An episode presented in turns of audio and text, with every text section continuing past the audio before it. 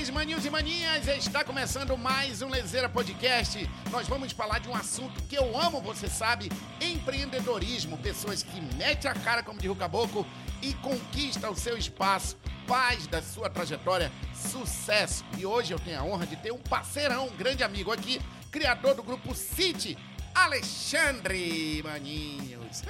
Beleza, pessoal? Gostou da apresentação? Valeu. A alegria, Me vendeu energia. 100%, né? Já vendi 100%. o Alexandre, vocês sabem, nós somos parceiros. E eu pedi para ele vir aqui hoje com a gente para contar um pouco dessa história que não é fácil ser empreendedor neste país, ser Não. empresário nesse país. E eu começo pelo começo.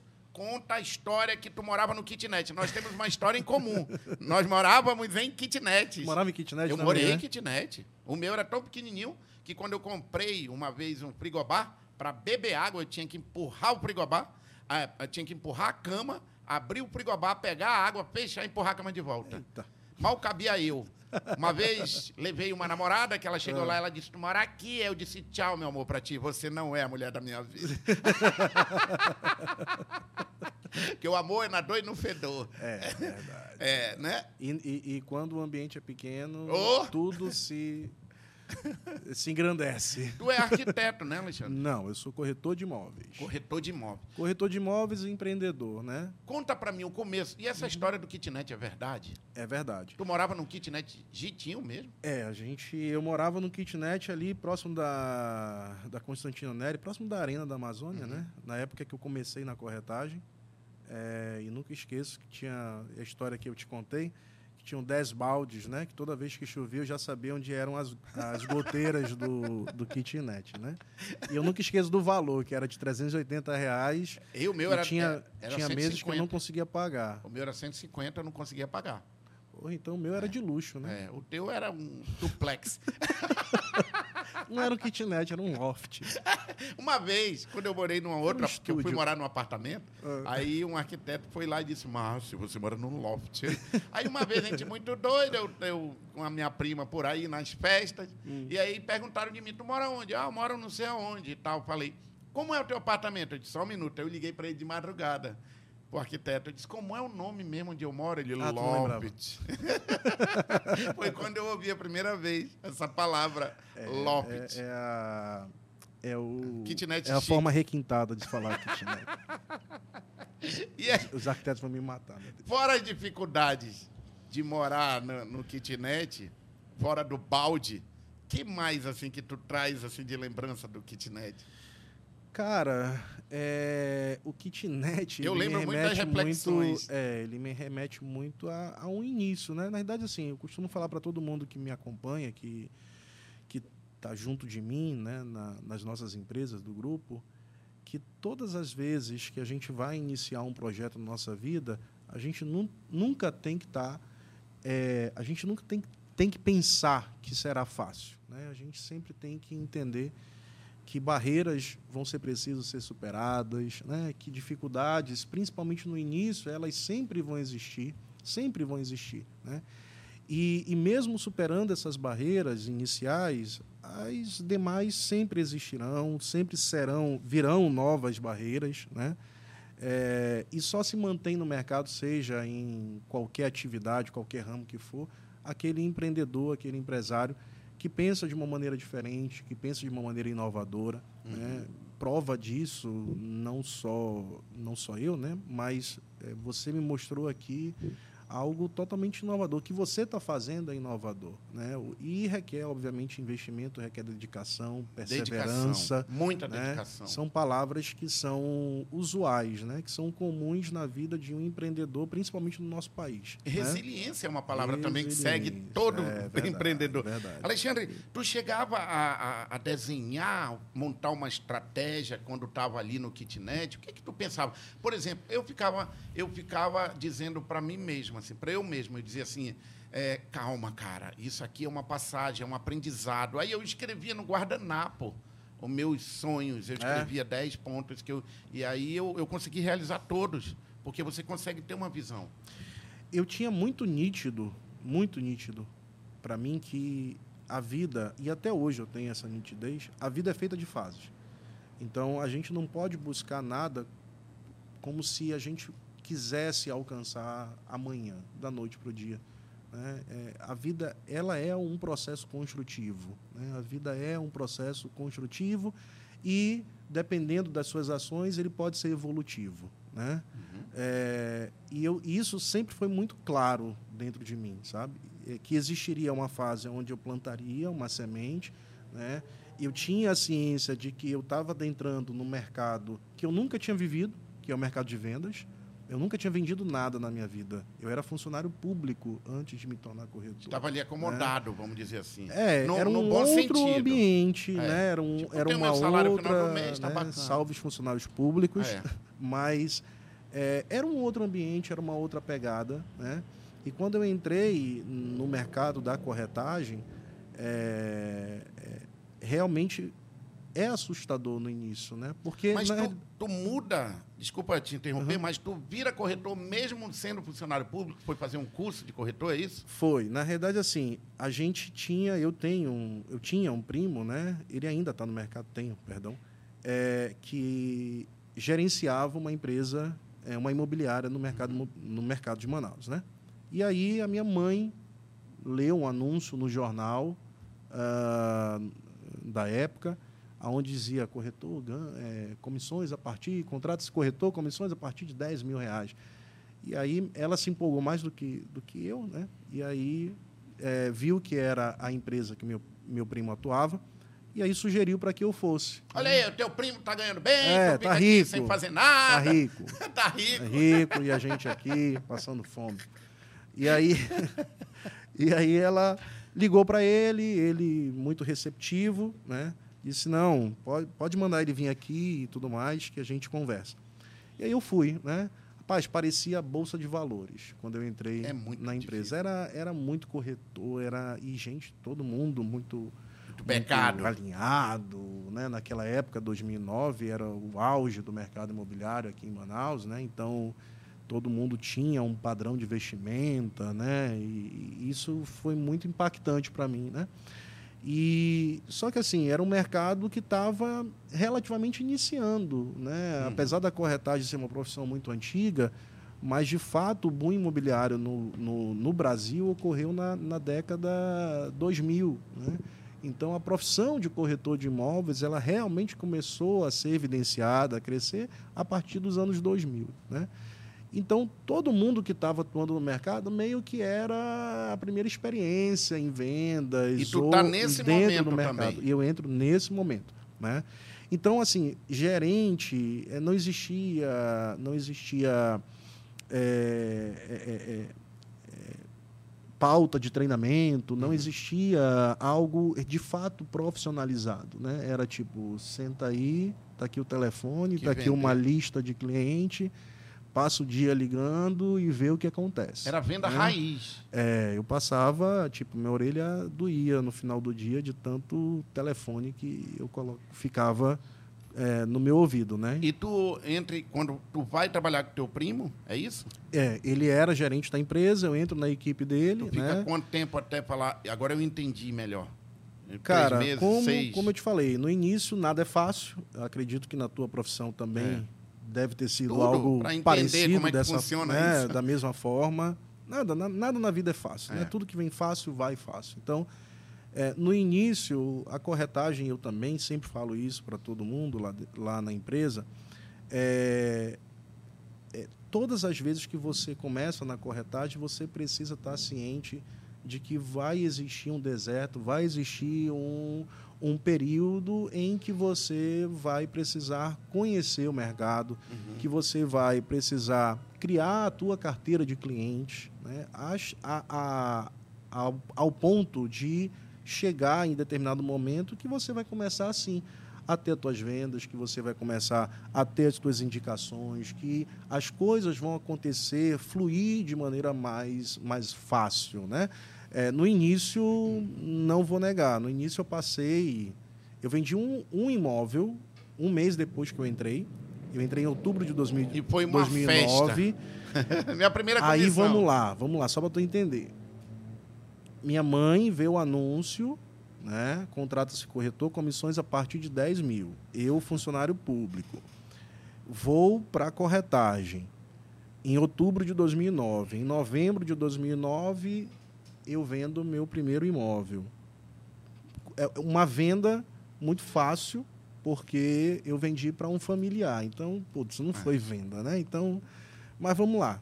Vendi um imóvel, fui receber a comissão. 10 mil reais em espécie. Caraca, mano. E aí eu disse, puta, o anúncio é verdadeiro. o anúncio é verdadeiro, brother. O anúncio é verdadeiro. Eu não. Daqui, eu vou estudar mais. Daqui eu não saio, daqui ninguém me tira. Pedi exoneração da prefeitura Caramba. e fui trabalhar integralmente como corretor. Só que não tinham me dito que essa venda que eu tinha feito não seria constante, né? E aí, cara, logo depois passei cinco meses sem vender, cinco meses, né? E aí foi quando realmente eu tive grandes dificuldades de me manter, né? Tanto na profissão como na minha vida pessoal, né? Uhum. Aí entra a história do kitnet, que, que eu é, é, tinha meses, 380 reais, mas tinha meses que eu não conseguia efetuar o pagamento, né? Tinha dias que eu não tinha condições de, de fazer nenhuma refeição que eu acho que é muito o que acontece na vida quando você lê algumas biografias aí, né? É. A, a, você consegue muitas das vezes identificar histórias semelhantes, não são parecidas, não são iguais, mas são semelhantes, né?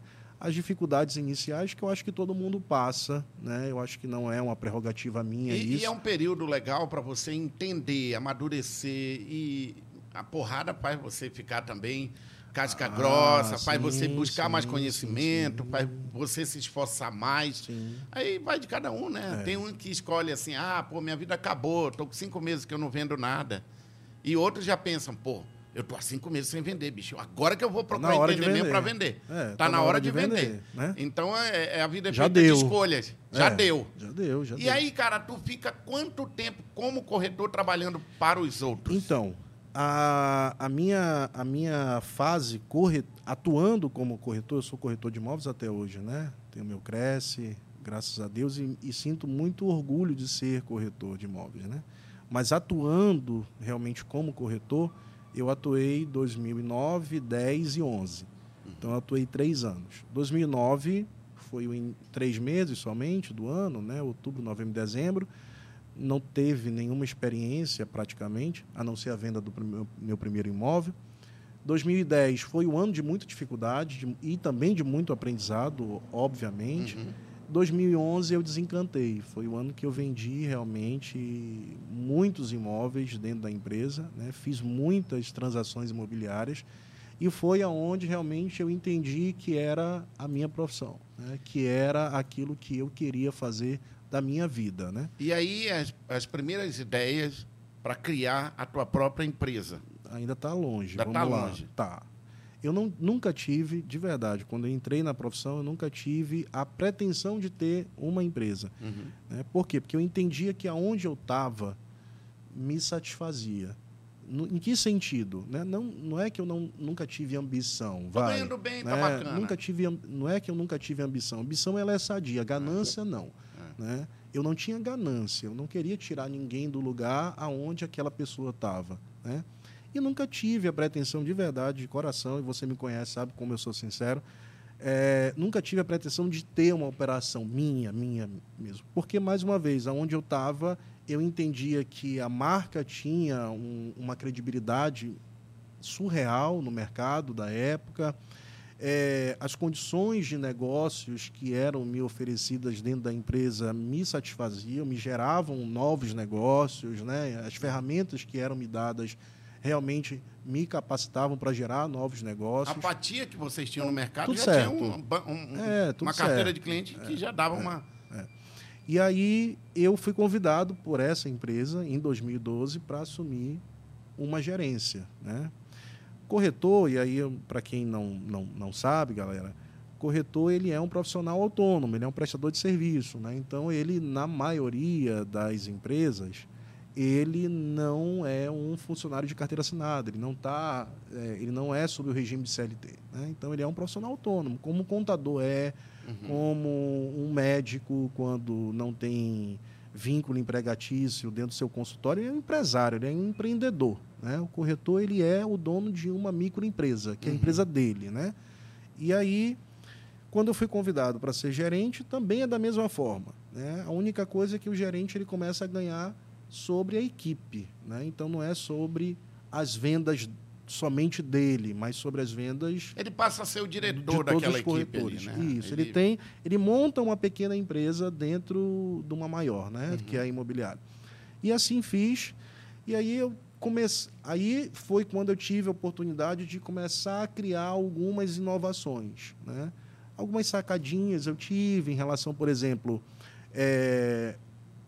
e, e, e começou a ter a questão do marketing multinível na época. O marketing, o marketing multinível começou a ser falado no Brasil em grande escala. isso pensou, em 2012, como é que eu trago 2013. Isso? Como é que, como eu, é que eu adapto isso ao, ao mercado imobiliário, à minha realidade. Né? Uhum. E, e aí eu comecei eu li algumas, algumas histórias, algumas biografias, né, é, e que me motivaram bastante, que me esclareceram algumas linhas de, de raciocínio. E aí eu fiz a proposta para cinco é, bons corretores que eu tinha na época, né, para que eles contratassem novos corretores, eles contratassem. Né, eu não teria contato com esses corretores, esses corretores seriam deles.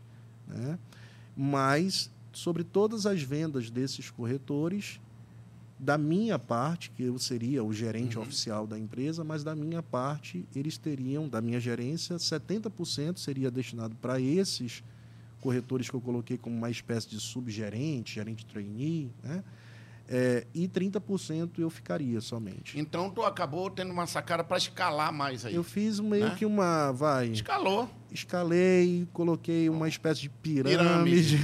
Mas uma pirâmide que existia realmente, né? Que é, todo mundo realmente é, é, que a ponta não saía prejudicada. Todo mundo sim, ganhou. todo mundo ganhou. Cara, que eu cheguei, isso. É, eu cheguei a ter como gerente dessa empresa, sendo gerente só, quase 100 corretores. Tinha corretor que eu nem conhecia mas era o meu corretor. Mas te agradecia pela venda. Aí tu é. orientava, tu era meio que o eu, coach dessa, desses primeiros, né? Isso, eu tu... orientava os cinco é. gerentes, os meus gerentes, meus coordenadores, né, para facilitar o entendimento. E eles tinham os corretores dele, né? Alexandre, deles. aproveitar aqui que a gente bate, tá batendo esse papo aqui sobre esse empreendedorismo, sobre essas sacadas, né? Uhum. Ah, eu, na minha experiência, por exemplo, eu gosto, gosto de ler muito porque lendo, às vezes, você tem uns insights, ou assistindo um filme de empreendedorismo sobre uma empresa e tal, lendo biografia, tu, pô, caramba, eu estou passando por isso. O que, que tu utiliza assim para deixar para a galera um, uma sacada legal? Como é que a pessoa consegue ter uma sacada legal? Que, que métodos que tu utiliza para isso?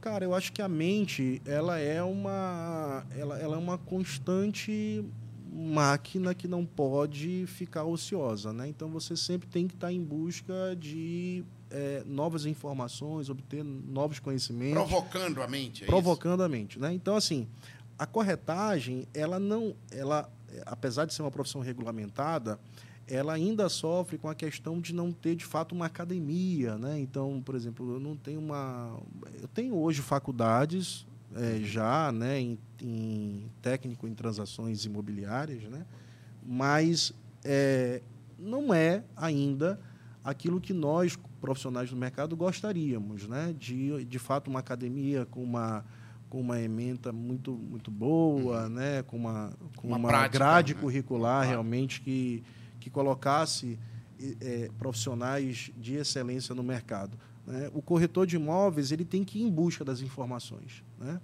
E isso é, uma, uma, é um método muito legal é, para quem. Você não, você não pode ficar parado. Corretor de imóveis não é só aquele profissional que abre e fecha a porta. Corretor de imóveis não é aquele profissional que leva o cliente só para ver o empreendimento. Não.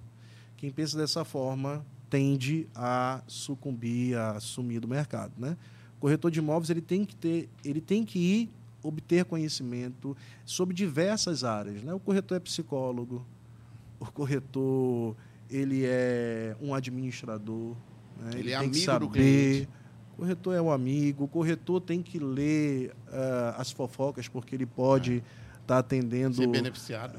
É, Pode rodar alguma conversa nesse sentido. Cara, ó, né? tem Então, uma, uma história que a gente sempre, que eu sempre brinco nos encontros lá, é que é, depois eu, eu vou falar sobre, é, vou te perguntar sobre a galera hoje pode filmar o próprio imóvel e o vendedor, o corretor pode utilizar disso. Mas antes, eu quero te falar, comentar aqui que a mulher ela sempre dá a palavra final, né? O cara vai comprar um carro, ele chega todo empolgado, a mulher diz não gostei da cor, acabou.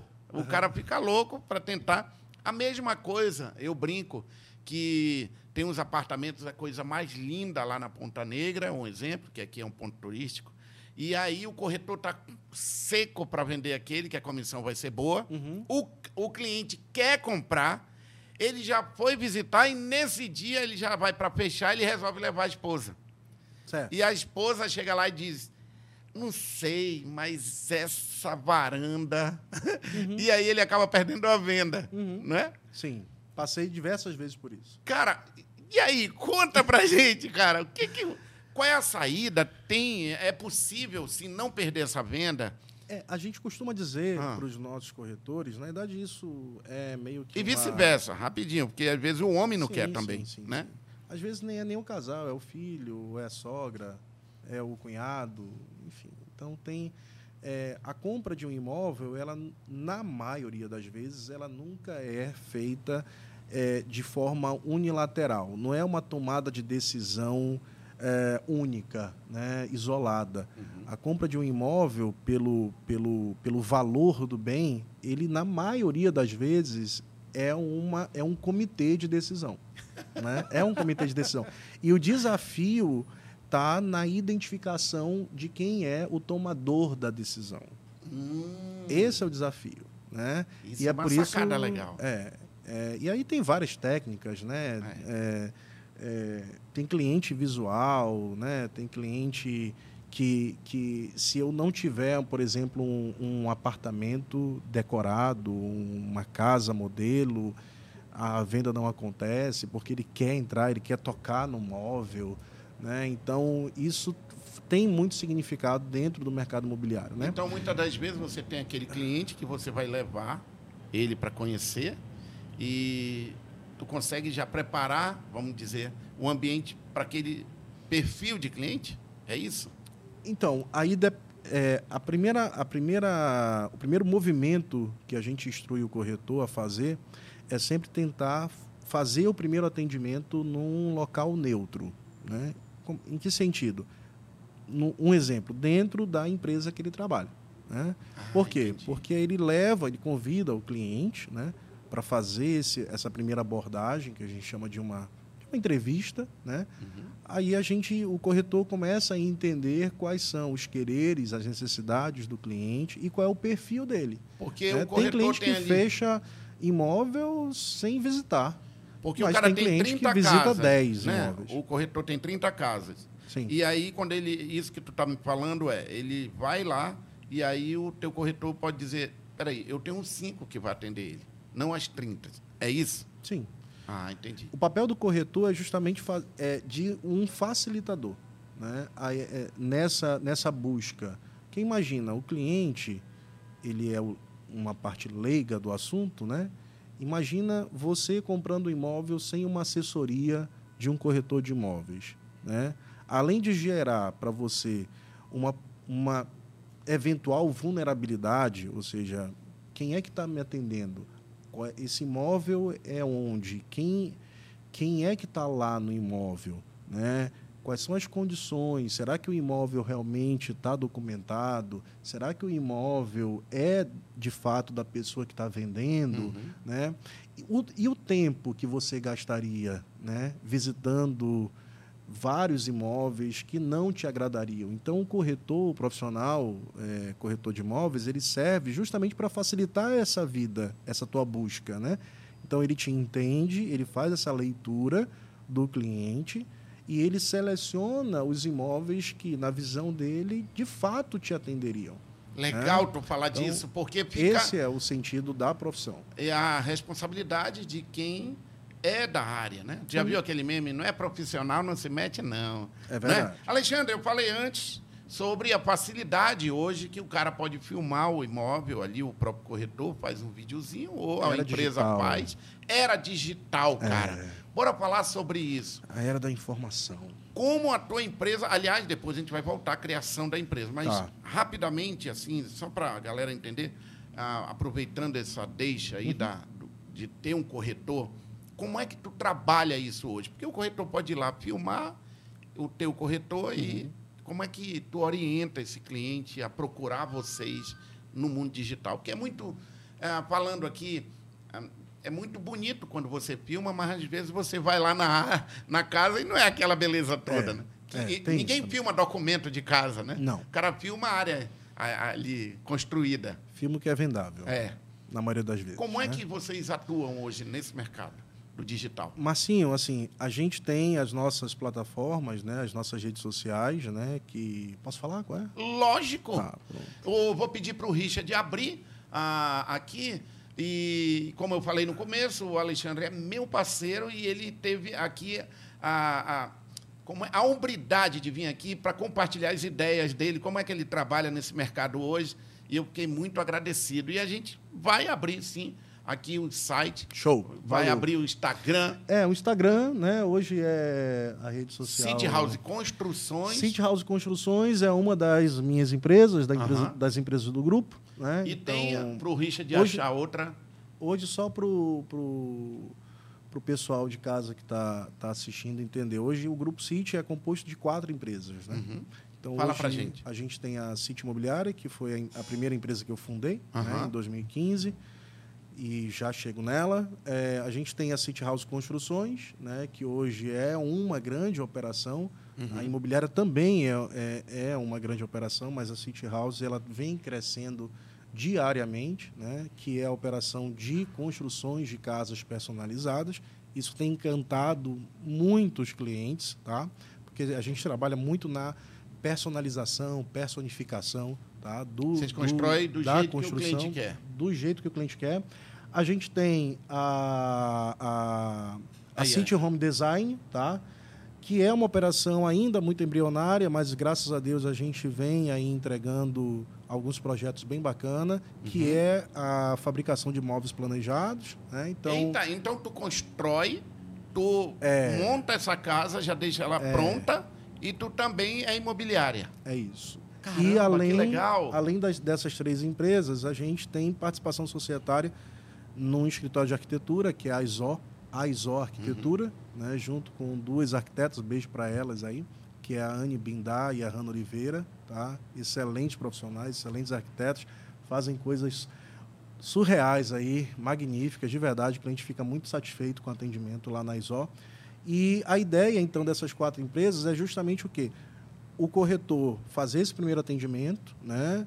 É, definir, por exemplo, fazendo, eu vou fazer aqui todo o circuito, tá? De- o corretor define o melhor local do terreno, onde o cliente quer construir, onde o cliente quer morar, o melhor condomínio, ou o logradouro público mesmo, rua pública.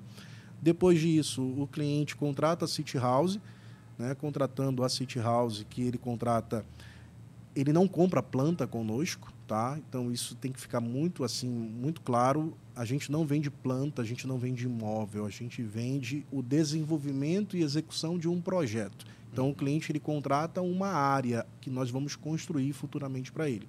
O que terá dentro dessa área vai ser desenvolvido dessa área construída vai ser desenvolvido em seis mãos as duas mãos do, do, do, cliente, da, da Hanna e da Anne, que são as minhas sócias arquitetas. Então, as meninas vão desenvolver, junto com o cliente, dentro daquela área que ele nos contratou, toda a planta é, com as melhores soluções, com os melhores espaços, dentro da necessidade do cliente. Então, nenhuma planta nossa é igual à outra, nenhum Cara, dos projetos nossos é igual ao outro. Olha, eu, eu, eu faço algumas promessas que é tipo assim, nunca mais vou construir nada, porque a pessoa tem umas dores de cabeça. É. Então, você facilita essa, essa vida né, dessa criatura. É. Você cuida de todo o processo de construção, de obra mesmo, né? Porque Isso. as pessoas hoje estão muito querendo tudo para ontem, né? A ansiedade, o mundo do jeito que a gente está vivendo. Então, o que tu acabou de mostrar para a gente é que nas plataformas do Grupo City, ele encontra todo o caminho para ter já Isso. toda a, a para que o, o sonho dele possa Sim. ser realizado, esteja pronto, vamos Sim. dizer assim. E porque assim, lá o cliente consegue escolher o melhor, a melhor posição, né, a melhor localização de moradia, Uhum. né, para ele. E obviamente o corretor aí tem esse papel de intermediador, escolher as melhores, eh, os melhores preços, né, custo-benefício. Depois ele contrata a City House, define a metragem. Em seguida, a gente entrega a ISO Arquitetura, então ele é atendido pelo escritório, pelo nosso escritório de arquitetura, para desenvolver todo esse projeto, fachada, planta, etc. Depois, a City House executa essa obra, executa esse projeto. Né? A gente tem uma equipe de seis engenheiros. Tá? Então, além de entre colaboradores diretos e indiretos, já ultrapassamos 200 pessoas. Então, é muita gente envolvida na operação, desde pedreiros, serventes, ajudantes, carpinteiros, ferreiros, vidraceiros, gesseiros, enfim. Então, tem muita gente envolvida eh, hoje na empresa, tá? E ao final, quando a casa está sendo entregue, o cliente ele pode sim conversar conosco sobre toda a questão de interiores, onde a gente vai tratar com ele, juntamente com ele, toda a questão dos móveis planejados. tá? Alexandre, é, qual é o prazo entre eu chegar com um terreno e você fazer todo esse processo? Beleza, boa pergunta. Vamos lá. A gente hoje 90% das nossas obras, elas são através do financiamento aquisição de terreno e construção. E esse financiamento, ele, o único banco que oferece ele ao mercado se chama Caixa Econômica Federal. Tá? Bom, é, naturalmente, quando a gente tem aí envolvido uma entidade pública, um banco público, né, a gente precisa ter a ciência de que a gente tem um rito, que a gente tem um processo né, a seguir. E a empresa ela não constrói de forma irresponsável. A empresa não executa obra que não seja regularizada. Né? Então, a gente tem um rito, né? Um, uma liturgia, digamos, para seguir.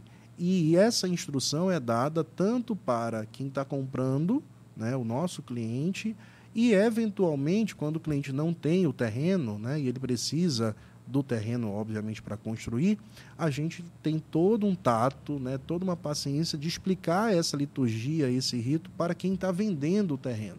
Né? Porque às vezes o vendedor do terreno ele quer receber amanhã.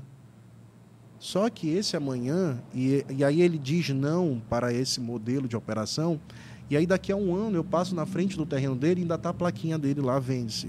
Ou seja, ele já poderia ter recebido, já poderia ter viabilizado essa rentabilidade para ele da venda desse terreno, estou falando do vendedor, né? E por uma sensação de que demoraria para ele receber, ele acaba hum, dizendo não. Então, e aí passa-se rito- muito tempo e acaba não vendendo o imóvel. Eu tenho o rito da Caixa Econômica. Tem o rito da Caixa Econômica. Aí só para É você Que prazo é? é, aí só para você entender. Como eu não vendo é, imóvel, como eu não vendo planta pré-definida, a gente tem um processo construtivo né, de desenvolvimento. Geralmente, em média, o cliente aí toma um mês para desenvolver, junto com as meninas, junto com a Hanna e com a Anne, a, o projeto arquitetônico. Né? Discussão de planta, tira a parede daqui, coloca para colar, quero um closet, quero uma- um quarto maior, quero uma área gourmet, quero. enfim. E discussão de fachada. Né? Então, o cliente escolhe a fachada, desenvolve a fachada, coloca os elementos arquitetônicos que ele acha interessantes, agradáveis esteticamente para ele. Ah, eu quero uma fachada mais rústica, mais contemporânea, mais moderna, mais clássica, mais industrial, né? como é um pouco aqui o teu estúdio. Então, é, essas discussões demandam tempo, é natural, É. né? E o cliente tem que estar consciente de que ele está construindo a casa dele, né? É a casa dele, não é a minha, é a dele, né? Um então tem que ter, meses, pronto, imagina tem que ter casa. paciência, né? A ansiedade eu sei que é grande, mas tem que ter paciência. Dizem, e esse, em média, a gente perde aí um, um mês, tá? Para desenvolver o projeto. Certo. Desenvolvido o projeto, a gente envia para o condomínio, se o terreno for no, em um condomínio, por quê? Porque dentro do todo condomínio tem um regimento interno, né? Uhum. Tem uma tem uma assembleia, né? Então, pra... e, e aí ele precisa aprovar, né? O condomínio a gente não pode adentrar simplesmente adentra, ir adentrando e, e construir. Não, precisa aprovar o projeto. Aprovou o projeto no condomínio, aí eu tenho que entrar com um processo no Implurb, na prefeitura, para emissão do alvará de construção. Tá? Esse é um dos pontos que mais irrita o cliente, devido à demora. Né? Infelizmente, a... não vou falar infelizmente, tá? Vou falar o contrário. Felizmente, o mercado da construção civil aqui em Manaus tem crescido muito. Isso é um ponto muito positivo, tá? Todavia, o, o, o, órgão público que fiscaliza e que aprova e que emite o alvará, né, está, de certa forma, pelo que eu tenho percebido, de uma certa maneira sobrecarregado. Né? Então, os processos de alvará têm relativamente sido um pouco mais demorados. Quanto tá? tempo? Um mês e meio, por aí. Aí eu tenho, então, tá? um mês da caixa, mais um mês. Vou pôr Isso. dois ali. Da... Não, um mês projeto, um mês e meio prefeitura, tá? Tenho... E ainda tenho mais um mês caixa. Tá, eu tenho três meses três e meio. Três meses e antes meio. De construir. Eu, eu gosto de colocar quatro, tá? Para que eu tenha uma obra legalizada, uhum. uma obra já com um contrato da Caixa de fato assinado, né? o crédito já correto para o cliente, tá? E o alvará na mão e, a, e o contrato da Caixa assinado, no caso de financiamento, né? é, a gente tem um prazo aí de. Eu gosto de colocar um prazo sempre padrão de 12 meses. 12 meses, tá? É, é, tem alguns colegas aí no mercado que, na tentativa da venda, colocam aí seis, sete meses. Eu não, não trabalho com esse prazo, porque construir não é você colocar, e eu tenho falado muito isso, construir não é você colocar tijolo em cima de tijolo. E eu aprendi isso mesmo não sendo engenheiro, tá? Eu não sou engenheiro, como te falei no início, sou corretor de imóveis e empreendedor, mas tenho uma equipe de seis engenheiros que validam toda a operação da empresa. Inclusive, é, você conhece a, alguns deles. É, Labi, que é o nosso diretor de engenharia, é um puta de um profissional. Né? Já construiu mais de 415 mil metros quadrados aí de, é, de área e, e aqui no estado do Amazonas. Eu falo os meninos, os engenheiros, eles são muito cientes, e eu acho isso muito legal lá no grupo, uh, da responsabilidade da entrega. Eles levam muito a sério isso, uh, do foco deles na qualidade desse produto que eles entregam. E tem uma coisa que você que quer construir tem que ter essa sacada de entender que o nosso, a nossa região são seis meses de chuva uhum. e seis meses é. de calor. Aí o cara quer construir em cinco meses no período de chuva ou de transição.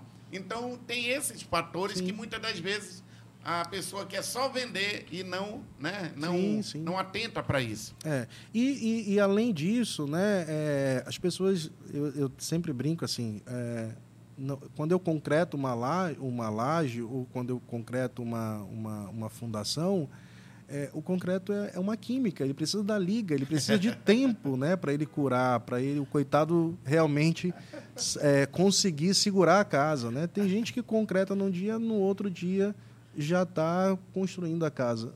Daqui a pouco a casa está com fissuras, é. com, com patologias. Está morando então, numa casa nova com a casa tendo problema. Daqui a pouco está com patologias, está com vícios de obra. Por quê? Porque não foram respeitados alguns prazos né, que a literatura, né, e, e eu, eu, converso muito com os engenheiros da empresa, obviamente sou muito envolvido com toda a minha a nossa operação, e a gente vai realmente. Eu tenho uma visão hoje totalmente diferente da visão que eu tinha antes de ter a construtora. É aquela né? história, né, Alexandre? Antes de criticar alguém, procure saber a história dela, né? Com certeza. E cada um na sua.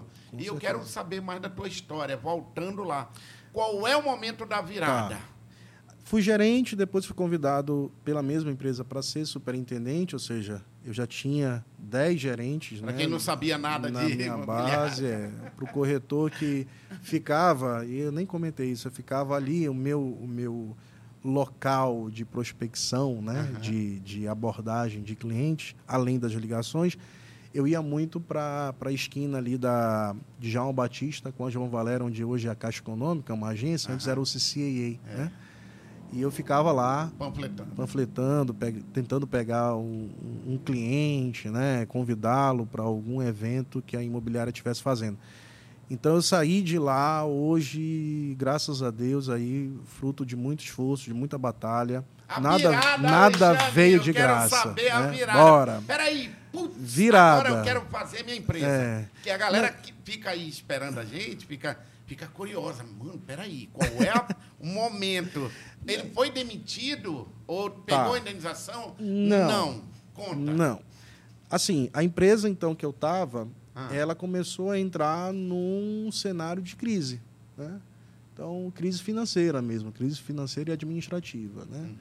E eu tinha uma, já era uma espécie de diretor, né? Apesar de não ser sócio, mas tinha já um, um cargo alto dentro da empresa. E eu tinha uma gratidão muito grande por todas as oportunidades. Veja, eu comecei como corretor na empresa, né? depois passei para gerente a convite da empresa, depois passei para superintendente a convite da empresa. Né? Então, eu tinha um sentimento de gratidão, que eu acho que hoje, inclusive, falta um pouco no mercado, É. né? É, no ser humano, na realidade. Eu tô com saudade dessa palavra. É, gratidão, né? E, e eu tinha uma gratidão muito grande por, pelos donos da empresa, né? E só que eu comecei a perceber, né? E não só eu, mas todas as pessoas que atuavam dentro da empresa, que algo estava errado, né? Em termos de finanças, em termos administrativos, né? Algo vai estourar. É. E aí, para resumir a história, para não ser muito, é muito longa, é, eu tinha um recurso né, que eu tinha economizado ah, e eu fiz a proposta de montar uma imobiliária. A minha proposta foi essa para eles. Né? Eu tinha, mais uma vez, o sentimento de gratidão, não queria deixá-los na mão. Né? Então, eu propus fazer uma, uma imobiliária onde seria um CNPJ diferente, eu administraria, eu tomaria conta do setor financeiro, a empresa seria minha, né? sendo que eu iria lançar numa espécie de franquia, numa espécie, eu pagaria um royalty para eles eh, sobre todas as vendas que a minha empresa fizesse. Para mim, na minha visão na época, era muito positivo, por quê? Porque eu já nasceria, nasce- nasceria grande, né? ou seja, eu já, eu já iria nascer dentro desse, debaixo desse chafariz deles. Né?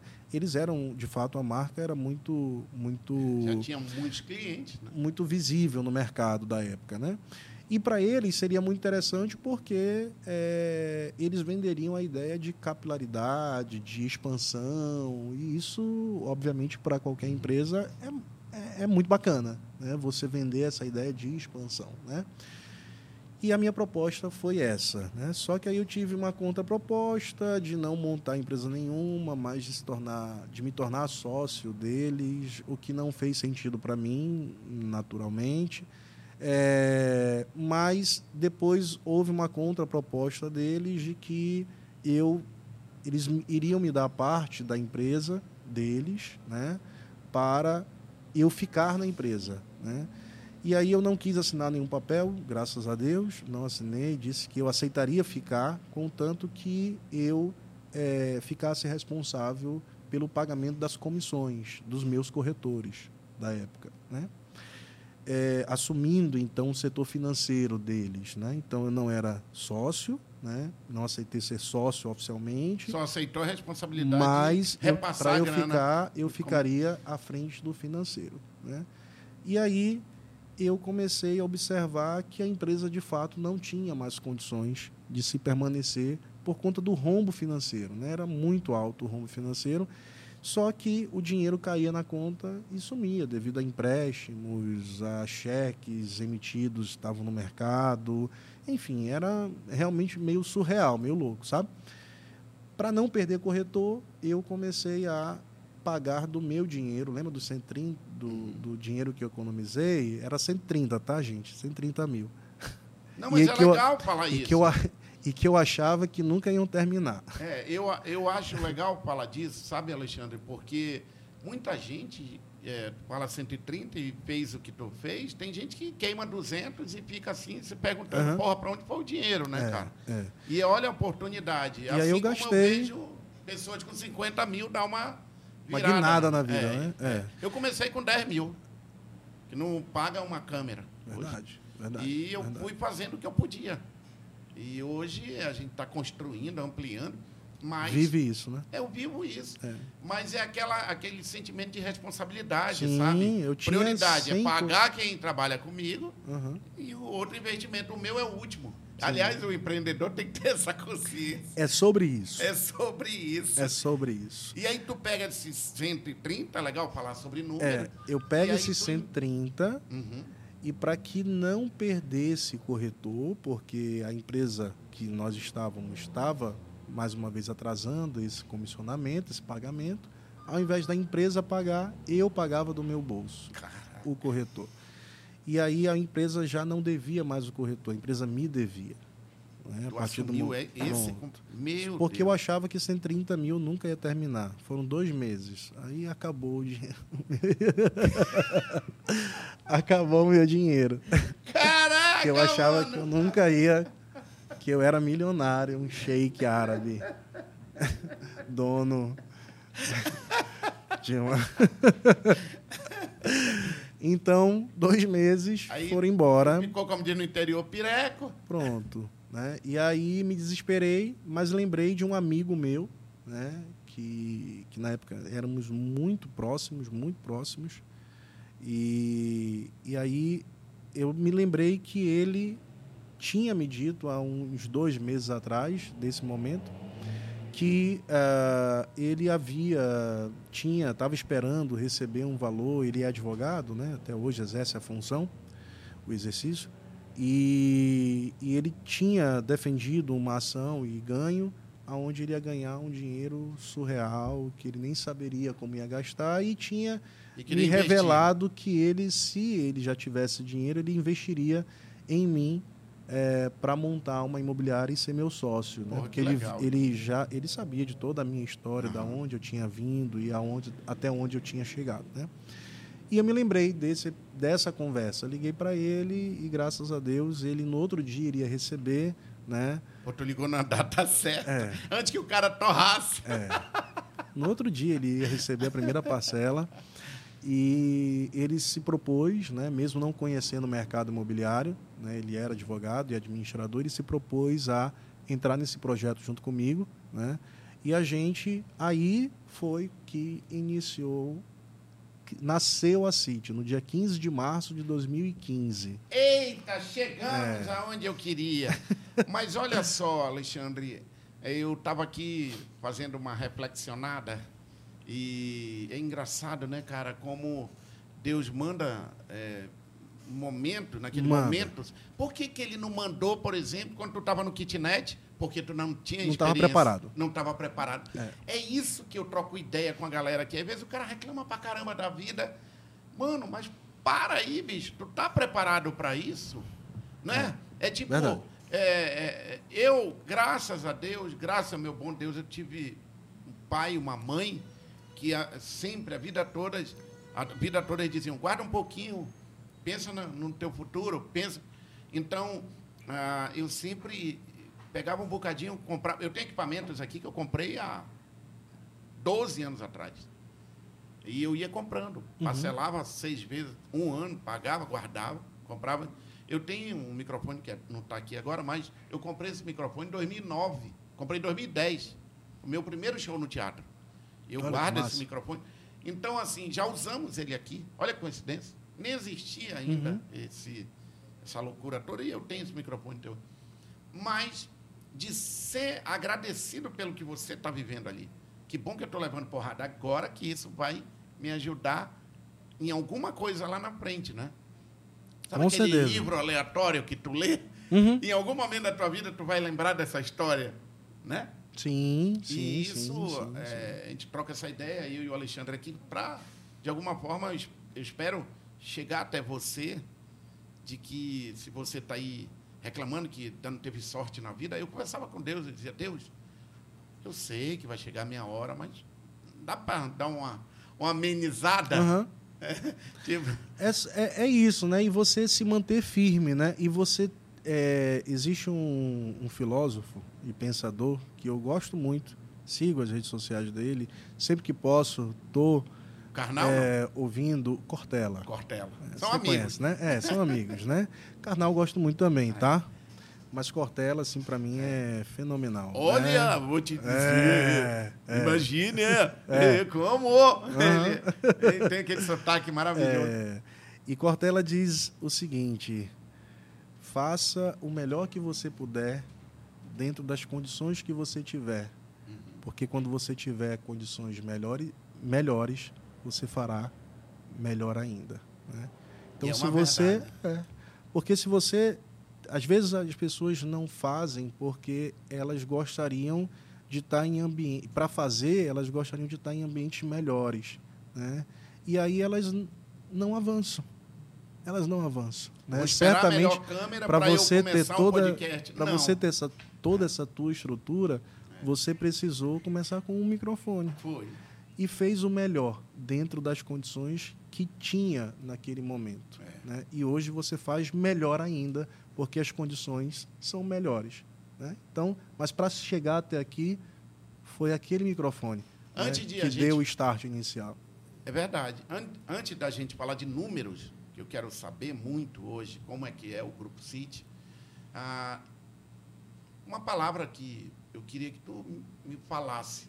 Medo. O que, que representa para ti? Medo.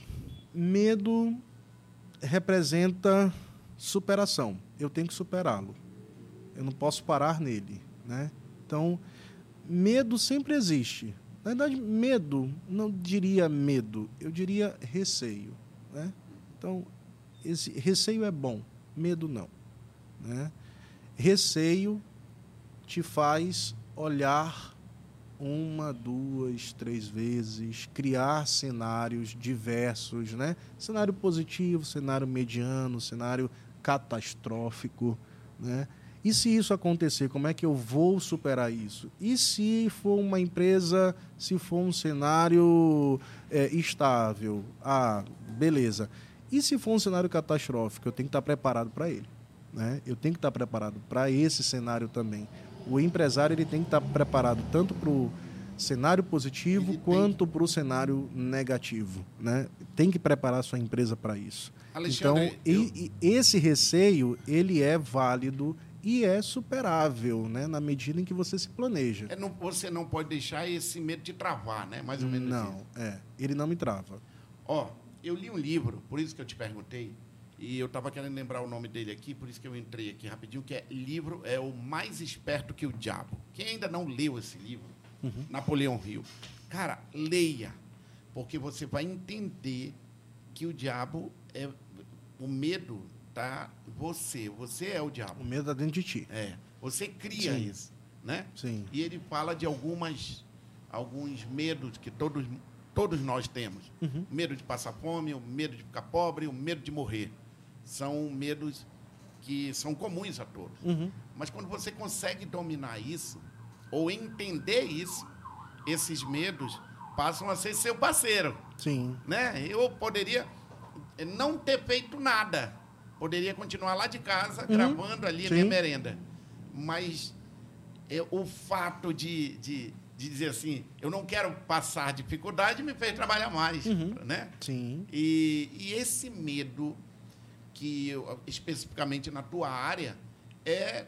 E, e você sentiu muito quando passou cinco meses sem vender, da primeira venda para segunda. Ah, Como é que hoje sim. o corretor pode trabalhar isso? Então, é, hoje é um, é, um, é um mercado, isso é fato, é um mercado totalmente diferente do mercado que eu atuei como corretor de imóveis, né? Isso precisa também ser deixado muito claro, né? Antes a gente trabalhava com listas segmentadas, listas frias que a gente chama, né? A gente ligava para 100 pessoas, recebia 99 nãos e um talvez, né? 99 Era essa a proporção. É, 99 esporros na, no, no Ô, ouvido. ocupado, É, vou entrar com uma ação, tira meu nome dessa lista, blá blá blá blá blá blá. Hoje é diferente, né? Hoje a era digital, a era da informação, a era do conteúdo, né? O cliente ele não busca numa primeira ótica, ele não busca comprar um imóvel.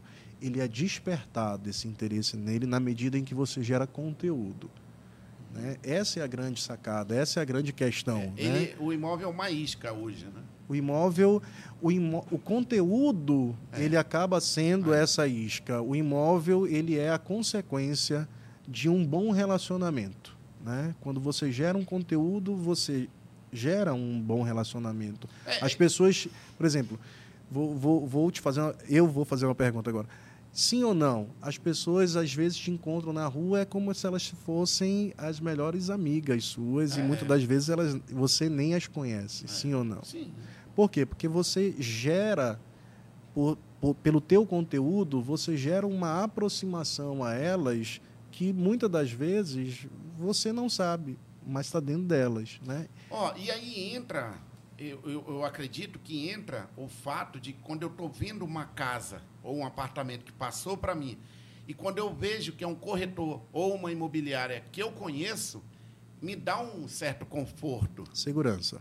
me dá Sim. segurança. Tipo, caramba, olha que legal, essa Sim. casa aqui é da City. Uhum. Isso me dá um conforto, porque vem toda a história que você já passou aqui da credibilidade, de jogar limpo com o cliente, né? Ser sincero com ele, aberto com ele, dos prazos, da entrega, da qualidade. E, e isso, é, acredito que deve ser usado mais nesse mundo digital. Então, da tua época para hoje, é que Tudo hoje você consegue fazer um conteúdo que você entrega esse conteúdo primeiro para depois Sim. trazer esse. Antigamente não, você tinha que ligar É. para dizer para ele que tu tinha uma casa tal, Sim. né? Hoje não, ele Olá, boa tarde, seu Márcio, tudo bem? Me chamo Alexandre Moreira, sou corretor de imóveis da empresa X. ele já tinha desligado o telefone. Entrando em contato com o senhor Já foi. saber. Já Pi, tinha pi, pi, Alexandre, bora falar de números. São Bora. quatro empresas no grupo City, Sim, né? Hoje e virão mais, do se cara, Deus quiser. do cara, se Deus quiser, do cara do kitnet, para quem está em casa acompanhando hoje, em números, só para a gente ter uma ideia, não precisa também especificar muita coisa, mas só para eu ter uma ideia, hoje o grupo fatura em média como? Pode falar sobre isso? Acho legal falar sobre isso. Tá. É, no último ano nós tivemos um faturamento bruto, faturamento bruto. é, vamos lá, eu prefiro primeiro falar de quantidade, tá? Certo. Quantidade de vendas. Então hoje, hoje nós temos somente da construtora contratadas é, mais de 90 obras, Uhum. tá? Estão em andamento, Contratadas. contratados. tá? Eu já te explico qual é a diferença de contratados para andamento. Em andamento, 47. Tá? Então, nós estamos executando em condomínios espalhados por Manaus e região metropolitana, ou seja, Iranduba, o total de 47 obras. Tá?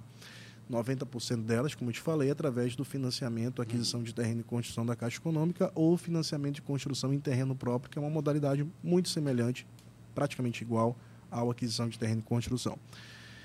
E a iniciar ainda mais umas 40, Até 40 o final desse ano.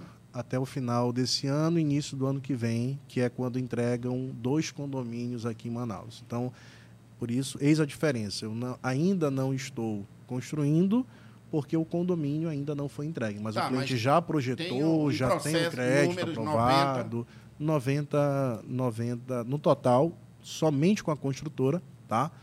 Nós já temos contratado no- nove- mais de 90 obras. O que gera, naturalmente, um VGV. A gente gosta, dentro do mercado imobiliário, de trabalhar muito com essa sigla. O que é o VGV? VGV, Valor Geral de Vendas. Certo. Tá? Então, a gente gerou já pela construtora, pela City House Construções, mais de, eh, mais de 21 milhões de VGV. Tá. Com Tá. quantos empregos diretos e indiretos? Mais de 200.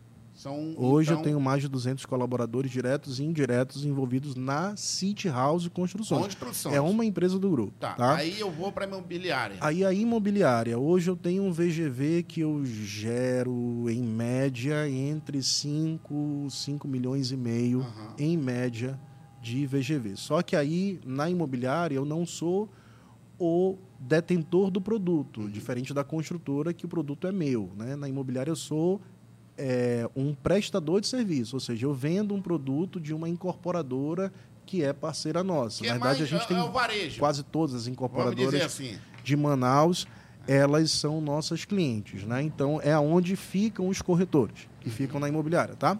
Na construtora não, o produto é nosso, então é, É, Eu te fiz essa pergunta porque, primeiro, para mostrar para as pessoas que é possível, quando você acredita num sonho, num trabalho sério, você consegue ter uma empresa de sucesso. E também para mostrar para vocês que hoje, com uma fatia, a fatia do mercado imobiliário, o Alexandre consegue caminhar com um crescimento muito legal, apesar de, dessa inflação, da crise que todo mundo fala, mas o mercado imobiliário ele continua sendo. Sempre tem alguém querendo mudar de casa, sempre tem alguém querendo Sim. mudar de apartamento, querendo vender o seu. sim. Cara, mas tu falou no começo, inovação, se reinventar, né?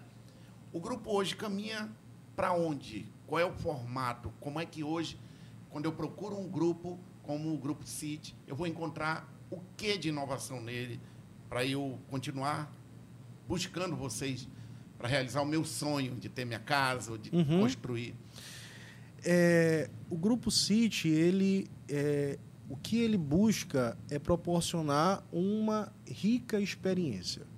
Eu acho que hoje e, e- e há essa, né, a- a- a experiência hoje é- é, é muito falada no mercado, né? O, o cliente não compra um produto somente, ele compra, ele quer comprar uma experiência, né? Então, o que, que é isso? É, imagina, você pode comprar, você pode comprar um imóvel aonde você tem, a, você vai recebê-lo, né? O imóvel tem toda a qualidade, é lindo, é encantador. fala, ele vai acompanhando. Te dar a- esse exemplo. Você compra um imóvel, você recebe esse imóvel. Só que quando você adentra, você começa a dizer assim: ah, esse quarto aqui está pequeno, vou aumentar. Ah, esse revestimento aqui eu não gostei, porque a construtora entregou desse jeito. Eu troca tudo. Vou lá, compro o meu porcelanato, escolho lá. Ah, esse, essa louça aqui não gostei, eu quero uma preta. Ah, então, você não tem essa opção. Você vai receber o imóvel dentro do memorial descritivo que é pré-estabelecido. Na City House você não vive isso. Eu vou te entregar a louça que você escolher. Eu vou te entregar o revestimento que você escolher. Eu vou te entregar a tomada que você escolher. Então- Óbvio que para isso eu tenho tabelas de Aham. valores que eu contribuo em cada, em cada item. Né? Então, ah, revestimento, X reais. Vaso sanitário, X reais. Torneiras, chuveiros, tomadas. Então, a gente tem uma série de eh, itens que a gente contribui na compra dentro desse caderno de acabamentos, o que dá muito trabalho, Marcinho. É, imagino. Imagina você ir com o setor de compras, que aí é. por isso que tem uma grande equipe que acompanha o cliente, que vai, que assessora. Vocês fazem esse trabalho de ir. Fazemos. Ah, hoje eu quero ir na loja tal, que eu vou Fazemos. escolher tomadas. Aí Fazemos. vocês acompanham isso. Uhum. Caramba, então Fazemos. o cara constrói sem ter aquela minha primeira, o meu primeiro comentário, que eu dizia que eu não quero mais construir, mas eu quero participar, né? Justamente. Então Ele essa é dor de participativo. cabeça, vocês assumem isso. Sim. Vocês- A operação é participativa, o que gera algo gostoso, É, a- algo prazeroso, entende? é. Essa é a experiência que eu quero é, que o nosso cliente viva. Pô, né? isso é muito legal, cara. Nesse momento que a gente está vivendo de um distanciamento, né? De muita gente só Uhum. a pelo gente celular. busca a aproximação. Aí, fica imaginando você no sábado ir acompanhar a sua obra, que você não teve a dor de cabeça. Só vai lá ver. É sobre Ah, E, e aí, então, contato sempre do cliente ali direto É. com vocês. E aí tu falou, Ah. só, só para... Agora tu, tu falou essa frase e me, me remeteu a uma inovação. É, o cliente não precisa ir na obra. Ele só vai, obviamente, e o terreno é dele, né? então ele está livre, ele vai quando ele quer. mas o nosso cliente ele tem acesso a um aplicativo que é atualizado semanalmente, onde ele consegue ver através de vários relatórios fotográficos os avanços da obra dele. Então, na tela do celular dele, na, na, na no smartphone dele, uhum. ele entra com login e senha e ele vem, ele vê o avanço da obra, ele vê o dia a dia, ele vê o relatório diário de obra, ele faz perguntas, ele tira dúvidas. Então, tudo isso está aí sendo entregue para o nosso cliente. Isso é inovar, minha gente. É. Isso é se reinventar. O cara que não sabia nada de corretagem está dando um show hoje usando a tecnologia para facilitar a vida dos clientes. Pô, bicho, eu sou teu fã, tu sabe disso. e a gente. É, é verdadeiro. Tem uma, eu com o Alexandre, a gente já se emocionou junto em momentos né, de, de, encontro com os corretores, com a equipe dele. E eu tenho o maior carinho de fazer parte, junto com eles, do crescimento deles. Eu acho ah, que eles têm uma história muito bonita para contar. A própria história do Alexandre é, ela, ela mexe comigo porque a gente se identifica. Só fazer uma ressalva. Já moramos em kitnet. A história não é só minha, tá? A história é minha e do Bruno, ah, que, é meu, é, é. que é meu sócio, Me é meu perdoe, companheiro. Bruno. Toda vez quando eu falo, poxa vida, o Bruno deve ficar assim, ei, eu! Aqui não chegou somente uma pessoa. É. Aqui chegaram duas. É verdade. Tá? Então, e momentos difíceis juntos, tudo, momentos de alegria é. juntos. Tudo né? que a gente vive hoje deve-se a, a, quatro braços, é a quatro mãos. E o Bruno é mais na dele ali, mais é, observador, mas quando é, diz isso. É ele que me coloca, às vezes, as, as rédeas necessárias para eu não tomar algumas atitudes mais loucas do que as que eu já tenho é, tomado. É, e eu quero mandar um beijão aqui pro Bruno, agradecer toda vez o carinho que ele tem comigo. Obrigado, parabéns a sua história junto com a do Alexandre é muito legal de ser ouvida e ser contada. A vocês, a você que sonha em entrar para o mundo do empreendedorismo, é isso aqui que a gente conversou e não, não, não acredite que vai ser só alegria, né? vai ter momentos não, também de Não acredite Aliás, nisso. é mais Se alguém te contar isso, não acredite. E é verdade aquela história. Olha a minha pergunta, uma pergunta, aquele momento da leseira, ah. né? É, é verdade que um empreendedor trabalha de domingo a domingo? Ó, oh, fazendo uma pergunta para corretor. Então. Eu tenho buscado, inclusive, algumas mentorias de como não viver mais isso. Mas, Alexandre, o corretor no domingo ele vai lá para a obra. O corretor ele é o profissional às avessas, né? Então ele trabalha justamente onde todo mundo descansa, né? Que é o tempo que, e por exemplo, você tem com a tua família. É. Eu, quando não era corretor, eu dei maior trabalho para corretor, porque eu adorava visitar os apartamentos decorados, as casas. No final de semana? Eu acabei com, com a vez de atendimento de vários corretores, porque eu ia como fosse comprar o imóvel e eu não tinha nem um real para mas adorava ver, entrar entrar no apartamento achava tão bonito aquilo tudo decorado. Olha eu sou apaixonado por coisas de casa lojas de casa uhum. tem, tem um tecido para casa essas coisas. É uma coisa que eu, eu adoro eu não sei porquê mas eu gosto. Fico horas olhando ali. Somos e, dois. E toda vez que eu entro numa loja dessa, que eu vejo um quarto montado, eu quero mudar. Eu estava conversando com a Karen esses dias, que é minha esposa, né? Eu falando para ela, no dia que eu ganhar muita grana, eu quero ter prazer disso. Tipo, olha, eu quero esse quarto lá em casa. Ah, mas só não tem no estoque, então desmonta esse. Monta... Leva esse showroom para lá. É, porque, cara, o showroom é uhum. muito legal, né? É. Eu é. gosto de ficar olhando aí, eu me pergunto, por que, que eu não fiz isso lá em casa? não é não? E isso é, é, eu acho que é uma isca muito legal para o corretor vender, né? Sim, sim. É, um, é, um, é uma ferramenta de venda formidável, assim, para é um facilitador de venda para o corretor. Eu morei num apartamento tinha 42, 49 metros quadrados. Parecia que tinha 100, né? E eu, e eu me perguntava, cara, eu estou aqui vendendo essas casinhas. Aí já né? é a City Home Design. É, aí, são aí os móveis dizia, planejados que fazem isso. Aí eu dizia assim, que assim fez isso, bicho? Porque o meu apartamento é menor do que esse. menor, esse é menor do que o meu apartamento. Tudo tão bonitinho. E agora é, é uma febre né, no Sudeste, por aí, de micros apartamentos com são tudo. Os, são os lofts. Os lofts. Cara, Alexandre, eu quero te agradecer, cara, mais uma vez, por estar aqui eu com a gente, agradeço. compartilhando a tua história. Eu quero muito que essa história do Alexandre chegue até você que sonha em ser corretor, mas não entende nada, assim como ele É. não entendia. Vamos, tamo junto, eu te ensino. Obrigado, obrigado. Eu E- que agradeço, Marcinho, de verdade, de coração. Obrigado, tá? eu. É, pelo espaço, pelo convite, é, pelo, pela conversa que, que foi tão natural. É verdade. É, é, é, realmente tu tinha me falado, tipo, deixa comigo que eu, eu, eu, eu te levo, né? E, e, de fato não senti nervosismo, é, É, não sou acostumado, tá? É, as minhas redes sociais são, não são legais. as minhas pessoais, da empresa, das empresas É, da são. empresa tá um. Mas as minhas pessoais não, não sou, ainda não entrei nesse, nessa onda de blogueirinho, não.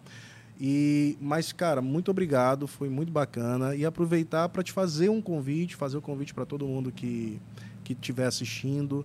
É, nesse próximo final de semana, sem ser nesse, na idade no dia Nós estamos 20 em setembro. Setembro. E só para lembrar, porque para quem assistir depois Ah, de um ano, beleza. seis meses, vai dizer, nossa, tá, já foi. tá. Mas só Estamos em, no dia 21, É, 21 de setembro 20 de por aí, 2022. dois. Dias vi- é, 29, 30 e 1 de outubro, a gente, o Grupo City vai estar participando de um evento lá na, na Arena da Amazônia, que é o Arena Casa Nova. Convido a todo mundo que, ti- que for possível é, comparecer ao evento, visitar, vai ter Chique Bazar, vai ter várias oportunidades de negócios dentro desse evento e a gente vai ir para o evento, nós iremos para o evento lançando aí 22 casas. Casa ficou linda, a fachada ficou linda, casas pequenininhas, 51 metros quadrados, mas para atender a um público que anseia muito pela casa própria e é casa, gente, terreno de 300 metros quadrados, haja quintal para essa casa. Uma Imagina casa- uma casa de 51 num terreno de 300, né? Pode inventar Então, cachorro. haja quintal, pode inventar cachorro. Então, com, uma- com um preço muito muito atraente, muito acessível, realmente, eu tive essa preocupação, tá? Casa ficou linda, não parece uma fachada de uma casa de 51 metros quadrados. A gente vai estar lançando essa casa lá, mas o convite fica para você participar do evento, que eu acho que vem muitas novidades aí no mercado, tá? Arena Casa Nova. Diga assim, quer saber mais? Arrasta para cima. Arrasta para cima, entra no Instagram, arroba, é, vem pra City e arroba city.construções. Senhoras e Beleza? senhores, Alexandre Moreira, o corretor que não sabia nada e que hoje tem um grupo de sucesso no mercado imobiliário.